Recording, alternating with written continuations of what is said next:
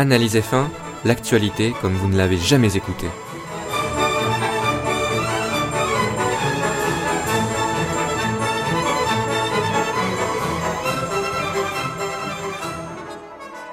Salut tout le monde, c'est Julien et je vous souhaite une nouvelle fois la bienvenue dans Analyse F1 et plus précisément dans une nouvelle chronique. Et oui, une nouvelle chronique, j'allais dire ce qu'il ne fallait pas manquer. Non, ce qu'il ne fallait pas manquer fera l'objet du prochain podcast où je reviendrai sur ce Grand Prix de Monaco haut en couleur, avec d'ailleurs une petite introduction sur les 500 miles d'Indianapolis, puisqu'un ancien pilote de Formule 1, enfin ancien, je dis ça comme si euh, ça faisait des années et des années, non, mais un, un pilote qui a concouru un petit peu en F1 et qui risque de courir en F1 à l'avenir, eh bien, il a fait une petite performance, on va dire. Bref, je vous laisse ça pour le prochain podcast. Aujourd'hui, je vais parler du cruel choix, et oui, du choix assez cruel de Red Bull, qui a décidé d'échanger les baquets entre Kiat et Verstappen. Donc oui, ça fait déjà un moment.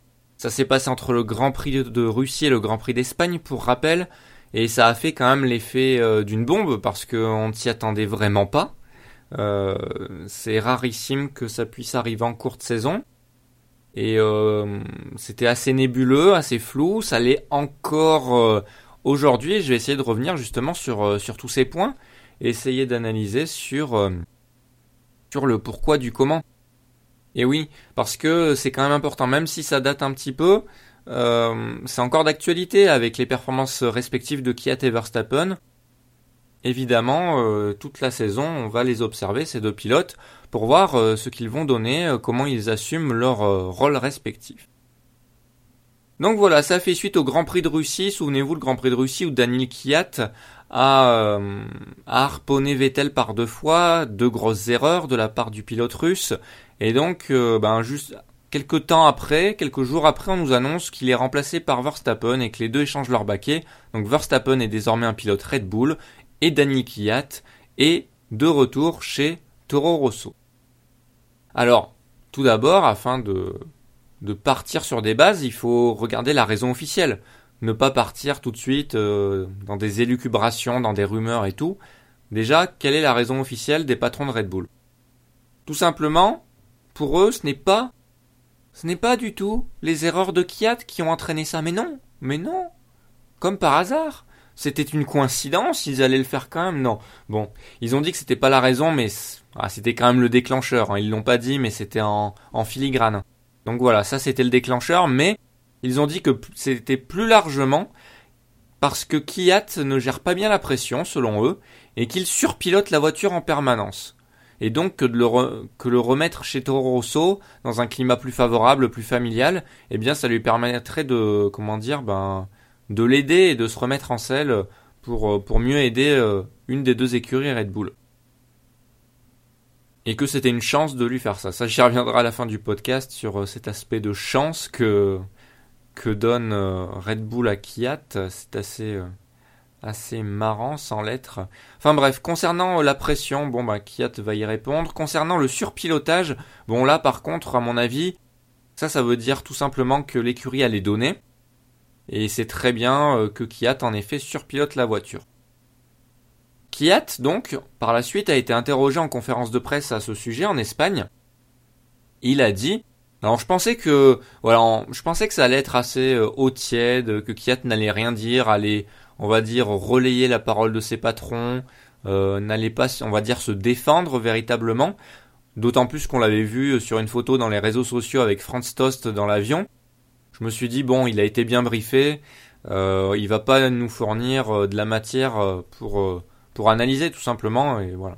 Et eh bien finalement, si, finalement, si, détrompez-vous. Alors il a pas dit des trucs de fou, il a été ben quand même très intelligent dans sa communication, mais il y a son ego de pilote, sa fierté de pilote et d'homme, je suppose, qui est qui sont intervenus et c'est ça qui a donné l'intérêt à son propos. Donc en réponse euh, aux journalistes qui lui ont demandé de répondre sur, sur les raisons avancées par les patrons, Kiat a répondu, a répondu tout simplement qu'il ne pensait pas subir plus de pression que ça. Il disait non, bah j'ai pas plus de pression euh, que certains autres, sous-entendu que Verstappen par exemple qui euh, qui, monte chez chez Red Bull ou même chez Toro Rosso quand il quand il était chez Toro Rosso. Bref, il admet aussi avoir eu un début de saison compliqué Donc il ne renie pas vraiment l'aspect du surpilotage.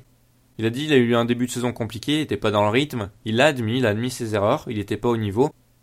Mais voilà, il a aussi dit qu'il a redressé la barre assez vite, et ce qui est vrai vu qu'il a eu un podium, un podium qui reste et restera le premier podium de Red Bull de la saison 2016 de Formule 1, tout simplement. Voilà, ça c'était ses réponses. Il a aussi dit d'autres choses, euh, je vais y revenir. Mais voilà, euh, de mon côté, je pense vraiment que c'est déplacé de la part de Red Bull d'avancer ses raisons. Donc euh, la pression, en effet, c'est vrai qu'il a pas plus la pression qu'un autre. Hein, bon, je ne vois pas. je ne vois pas. Il a eu un podium. il a, il a devancé Ricciardo lors de la saison 2015 pour sa première saison avec Red Bull. il a de la pression, mais c'est normal quoi. Il a été habitué. Il est dans le giron Red Bull depuis un moment on l'a habitué à la pression, il est préparé à ça, et c'est ce qu'il disait d'ailleurs, qui a j'ai été préparé, euh, je vois pas le souci.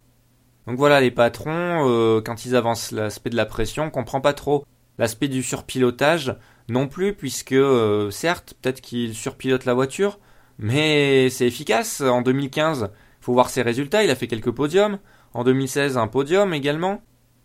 Certes, il rate son début de saison, mais ça peut arriver à tout le monde d'avoir une petite baisse, hein, même au meilleur.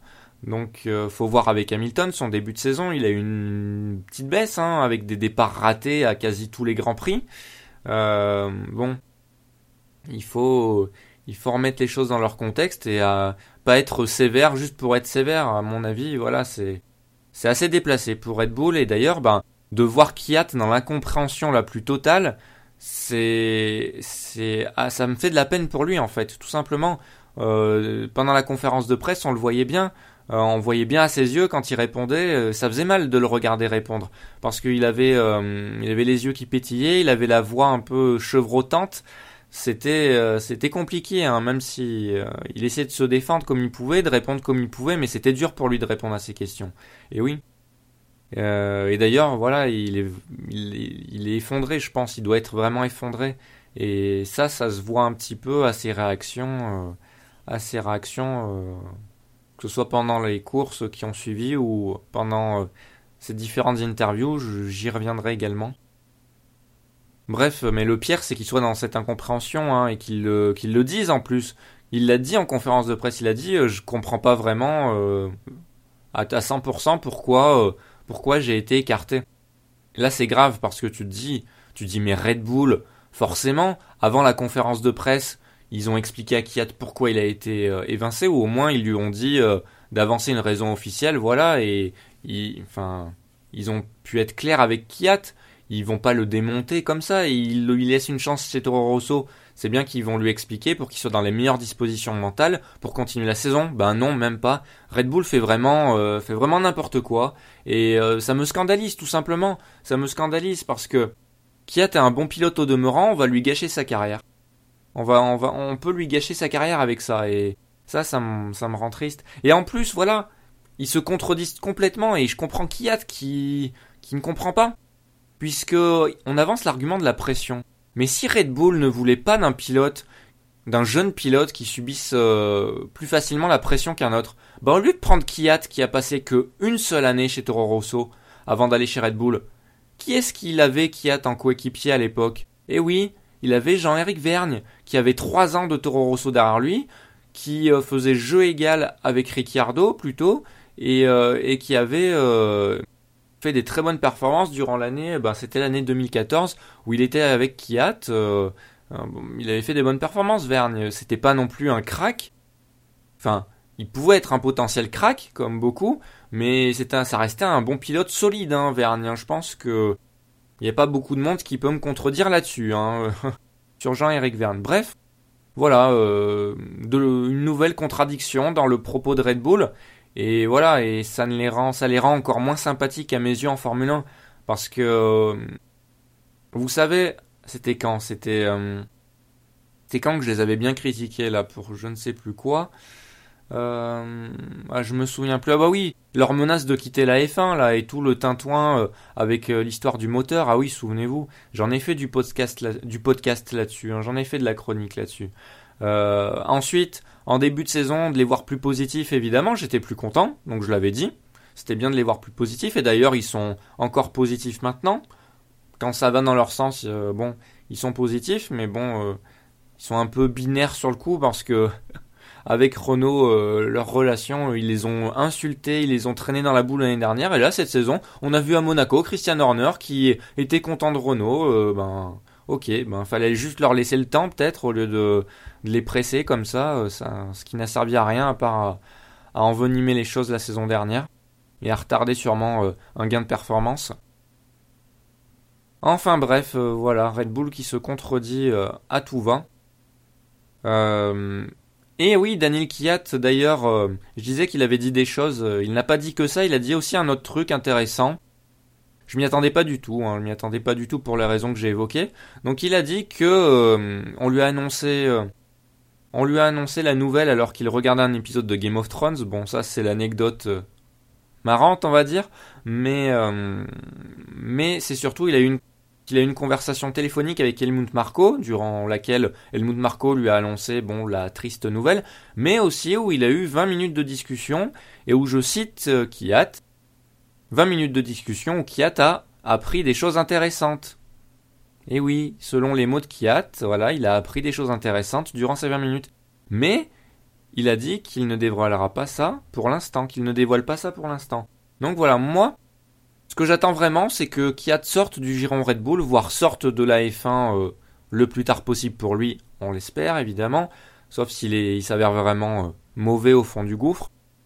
Mais voilà pourquoi Parce que j'ai envie qu'il parle, j'ai envie qu'il révèle ces choses intéressantes qu'il a appris durant cette conversation téléphonique. Et oui, Certes, c'est normal, aujourd'hui il va pas les dévoiler, il est en contrat avec euh, Toro Rosso, une écurie Red Bull, on va dire, l'écurie sœur de Red Bull. Évidemment, il va pas euh, révéler quelque chose et se faire virer de la Formule 1. Ce serait pas dans son intérêt, mais euh, à l'avenir, s'il y a une question que les journalistes doivent lui poser aussitôt qu'il sort du giron Red Bull, ou aussitôt qu'il sort de la F1, enfin même les deux, c'est ça. C'est de lui rappeler ce qu'il a dit là, à cette conférence de presse, et voilà, il lui faire sortir tout ce qu'il a à dire, parce qu'il y a peut-être des choses vraiment intéressante. En tout cas, on peut soupçonner plein de choses avec cette déclaration. Donc voilà, pour Red Bull, bon, est-ce que c'est la vraie raison, ça, la raison de la pression? On peut se le demander aussi, la raison de la pression et du surpilotage. Soit c'est la raison officielle, cette raison officielle, c'est la bonne, c'est la vraie. Ils y croient dur comme fer, les patrons Red Bull. Et là, ils sont vraiment idiots, par contre. Hein. Si c'est ça, ils sont vraiment idiots. Euh, et ils prennent vraiment Kiat pour un idiot. Et en plus, euh, euh, pour la psychologie du pilote, c'est pas très bon, même pas bon du tout. Soit c'est une décision marketing et ils ont trouvé le premier prétexte euh, qui venait pour remplacer pour, remplacer Kiat par Verstappen, mais surtout pour placer Verstappen chez Red Bull. Et oui. Alors ça peut être un peu des deux, ça peut être euh, la vraie raison mixée à la décision marketing. C'est ce que je pense moi, c'est ce que la décision marketing euh, l'aspect marketing a été très important dans le choix de Red Bull de placer Verstappen chez, dans, dans l'écurie mère. Pourquoi? Mais pourquoi faire ça, me direz-vous? Ben tout simplement parce que je pense que tout le monde l'aura remarqué. Max Verstappen fait vendre. Euh, il y a pas mal d'articles sur lui depuis qu'il est en Formule 1. Euh, pas mal d'analyses. Même moi, je m'y suis mis évidemment hein, à, à, analyser un peu ses performances et tout, pour un peu faire redescendre également tout, on va dire toute la hype qu'on voulait nous mettre autour de, veut nous mettre autour de ce garçon, qui est pas forcément justifié sur certains points, comme je l'avais démontré lors de nombreux podcasts et comme il l'a démontré lui-même en course. Hein, euh, limite, j'ai rien besoin de faire. Hein, il suffit d'observer les courses et de regarder ce qu'il fait et de se souvenir. C'est tout. Euh, et de connaître un peu les cours, euh, de connaître un peu la, course automobile. Hein, c'est tout. Donc voilà, il fait vendre comme je l'ai dit, il a une grosse, une grosse exposition euh, médiatique inversement proportionnelle à ce qu'il a montré sportivement. Alors évidemment, on se place avant le Grand Prix d'Espagne. Évidemment, euh, au Grand Prix d'Espagne, il a fait quelque chose d'exceptionnel. Je l'ai déjà dit lors d'un précédent podcast et je vais pas y revenir, mais voilà, il a fait une grande performance sportive. Et ça, on lui enlèvera pas. Mais euh, de manière plus générale, si on se place sur l'année et demie là qu'il a passé en Formule 1, c'est très irrégulier. Donc euh, bon, euh, donc bon, ça justifie pas vraiment euh, son exposition, mais voilà, la F1 a voulu le vendre comme ça. Red Bull a voulu le vendre également comme ça, et évidemment, malheureusement, les journalistes, on va dire, on, plongeait, on dans le piège tendu et on relayait tout ça. Et évidemment, on a vu, on a parlé que de Verstappen par-ci, que de Verstappen par-là, et ça monte vite au crâne, on va dire. Euh, mais voilà, ça plaît à beaucoup de gens. Beaucoup de gens euh, ont du coup suivent Max Verstappen, euh, sont fans de ce pilote. Et du coup, ben Red Bull l'a bien vu, ça, l'a bien vu, a bien vu tout ça, tout cet aspect, et nul doute que ça a été un facteur qui a joué, qui a joué dans la balance du pilote néerlandais pour qu'il ait un baquet chez Red Bull en cours de saison.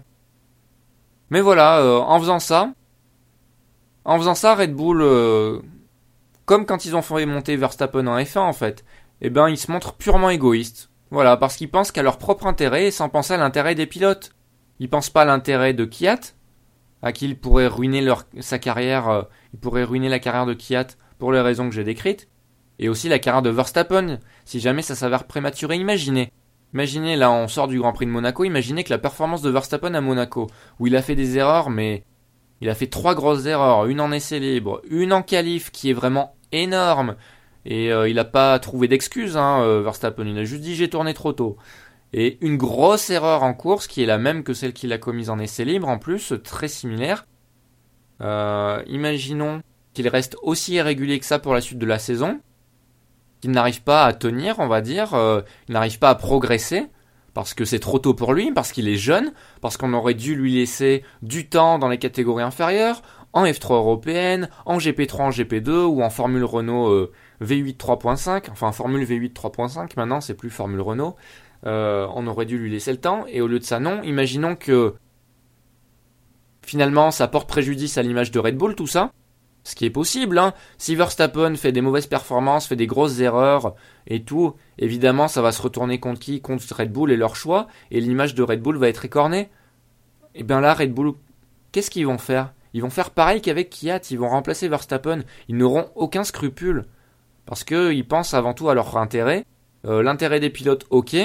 Ils ont monté leur filière Red Bull, ça c'est très bien. Une écurie sur Toro Rosso, c'est une excellente idée. Euh, ils ont fait monter des pilotes comme Vettel, Ricciardo, ils nous en ont montré des jeunes et tout, c'est très bien. Mais par contre, derrière, il y a certaines gestions qui est très dure quand même. Une gestion très très très très dure. Euh, j'appelle même pas ça sévère, c'est une gestion débile des fois. Euh, des décisions contradictoires et surtout des pilotes qui ne revoient plus la F1 parce que quand t'arrives pas à passer le cap Toro Rosso, t'arrives pas à passer à Red Bull, eh bien après on t'éjecte et après c'est dur de retrouver un baquet parce qu'en F1 on le sait, euh, les baquets ils sont peu nombreux hein, de disponibles et les pilotes qui ont été montés par Red Bull n'ont pas forcément de budget parce que c'est Red Bull qui a euh, qui a payé la carrière de ses pilotes. Et oui, donc euh, payer la carrière des pilotes pour au final leur dire ben ben va chercher de l'argent ailleurs. Comme tu n'as voilà, c'est assez compliqué quand même. Et c'est également doublement égoïste de la, de la part de, de Red Bull parce que je pense que Red Bull veut garder absolument Verstappen dans le giron Red Bull, tout simplement ne pas le céder aux concurrents. Alors, certes, Verstappen, lors d'une interview, justement, les journalistes, ils sont malins, ils ont, ils ont posé la question. Verstappen a balayé cet argument d'un revers en disant qu'il n'a jamais pensé à d'autres écuries et qu'il y avait déjà des plans avec Red Bull pour l'avenir, etc., etc. Mais là, je vous ramène à tous à une interview, à des interviews, enfin à des déclarations en tout cas de Verstappen d'il y a quelques mois, où on lui posait la question, bon ben euh, ton, ton, avenir c'est chez Red Bull ou ça peut être chez une autre écurie si jamais euh, Ferrari se monstre, comme les rumeurs veulent l'entendre, si jamais euh, Mercedes, etc. Est-ce que tu quitterais Red Bull? Et là, Verstappen n'avait pas répondu la même chose, étrangement. Étrangement, il avait répondu que ben il irait là où où il pensait qu'il pourrait gagner tout simplement euh, si une monoplace, euh, s'il pense qu'une monoplace peut lui offrir la victoire, et eh ben il ira tout simplement. Donc euh, ça contraste un peu avec cette réponse, mais après je comprends Verstappen, c'est très malin de sa part, il vient d'entrer chez Red Bull, c'est le meilleur moment pour être corpo et pour arrondir les angles et pour avoir une communication efficace. Évidemment, il allait pas dire, euh, il allait pas dire, ben si, j'ai un moment, j'ai pensé à Ferrari et Mercedes. Non, là, il est corpo parce qu'il sait la chance qu'il a que Red Bull euh, lui accorde, lui, accorde cette promotion en cours de saison et si tôt dans la saison. Et voilà, il a eu, grâce à ça, il a pu se battre pour la victoire et obtenir une victoire. Donc évidemment, il allait pas dire autre chose. Mais voilà, il faut remettre les choses dans le contexte et rappeler un peu, rappeler un peu les choses, ça me paraît important. Alors au final, vous allez me dire ouais, mais c'est bien beau de dire tout ça, mais au final, euh, si on parle du sportif qui reste quand même le plus important, vu qu'on parle d'un sport, de la F1, ben le Grand Prix d'Espagne, il semble donner raison aux dirigeants de Red Bull. Ben je vous réponds oui, certes, c'est clair que là, au sortir du Grand Prix d'Espagne, ils étaient très contents.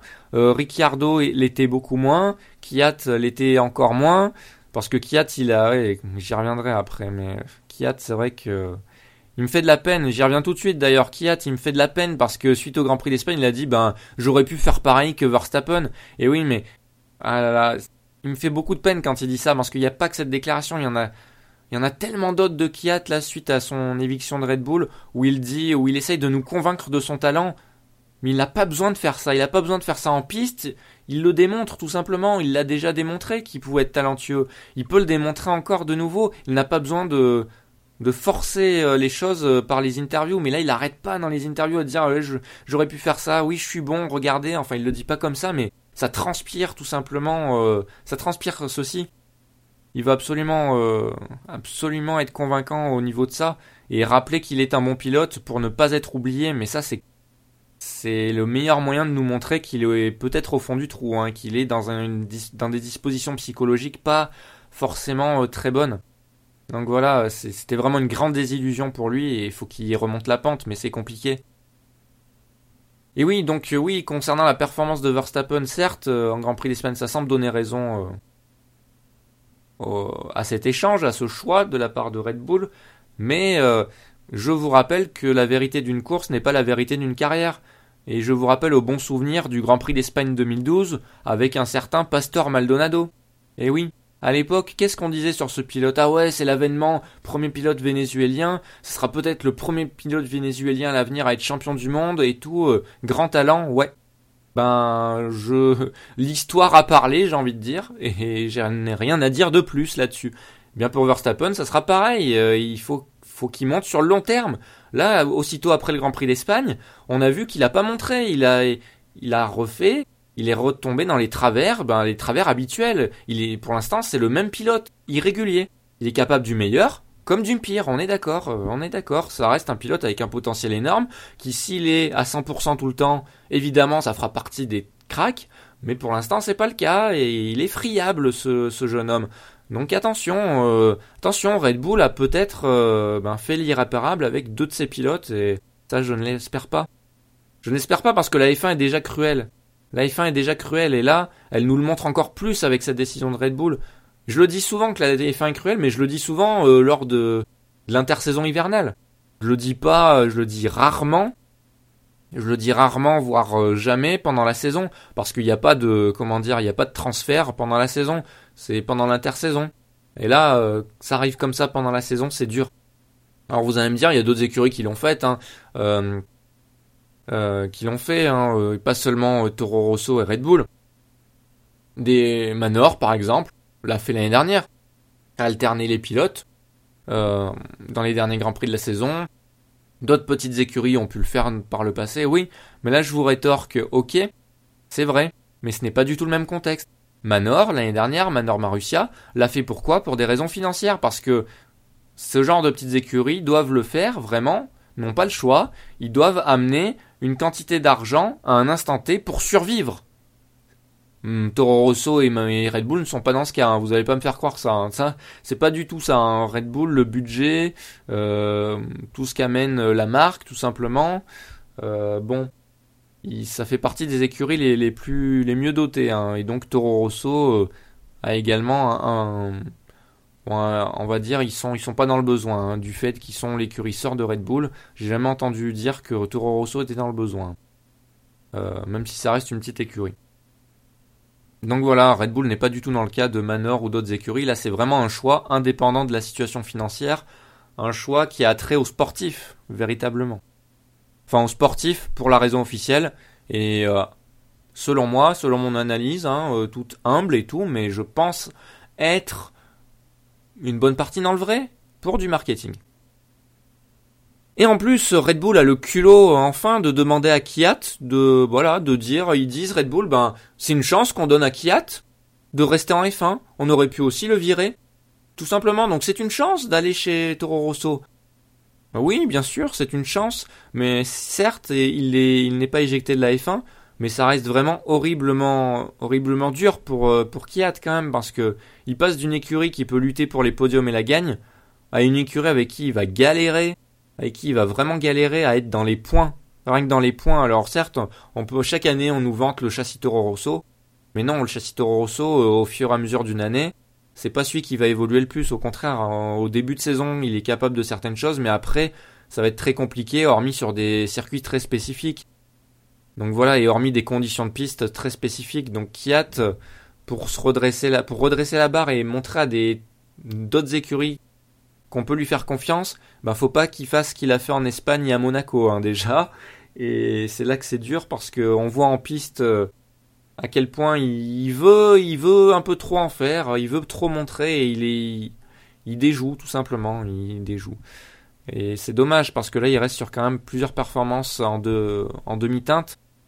Faut vraiment qu'il se remette euh, à l'endroit et ça va être très dur. Hein.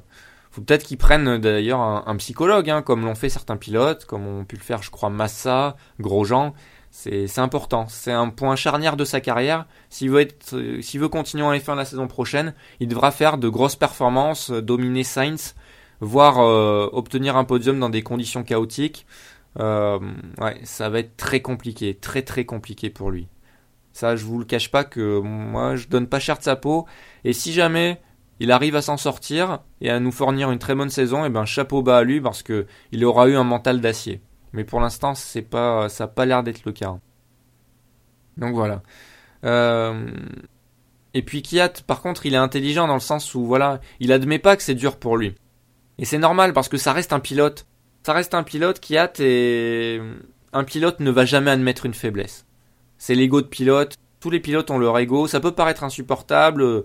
On va dire euh, ouais, c'est caprice de riche. Ça non, c'est tout simplement euh, caprice de sportif et de compétiteurs parce que même si c'est un sport qui peut être considéré sport d'équipe, ça reste, également et surtout un sport individuel. Donc forcément, euh, chacun a son ego, chacun pense être le meilleur et admettre une faiblesse. Et cette faiblesse d'ailleurs, c'est d'autant plus euh, le cas avec ça. Eh ben, c'est donner une arme pour se faire dégager encore plus vite. S'il admet que c'est dur, alors que Red Bull dans la version officielle dit, ben, on lui donne une chance d'être en F1, euh, de rester en F1.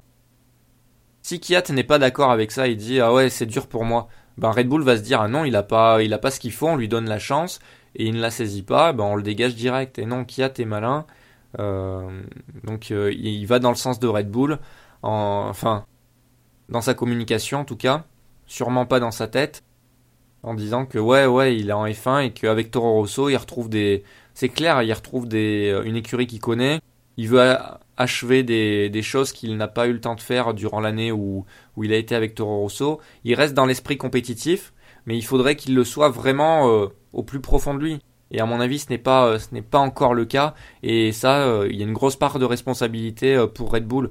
Si Kiat fait une mauvaise saison, je n'en voudrais pas. J'en voudrais pas au pilote russe, honnêtement. Et on peut pas vraiment le en vouloir. Alors on, le dira, on le dira qu'il a fait une mauvaise saison. Vous le savez, je dis tout le temps les choses dans l'analyse F1. Mais euh, on ne pourra pas vraiment lui reprocher grand chose. Hein. Ça sera vraiment euh, à 90% de la faute de Red Bull, hein, parce que tenir ça, euh, tenir mentalement après ça, c'est très compliqué. Et voilà, c'est sur ces notes un peu tristes que je vous quitte, du moins provisoirement, puisque très vite, enfin très vite, je vais essayer, je vous promets rien, mais je vais essayer.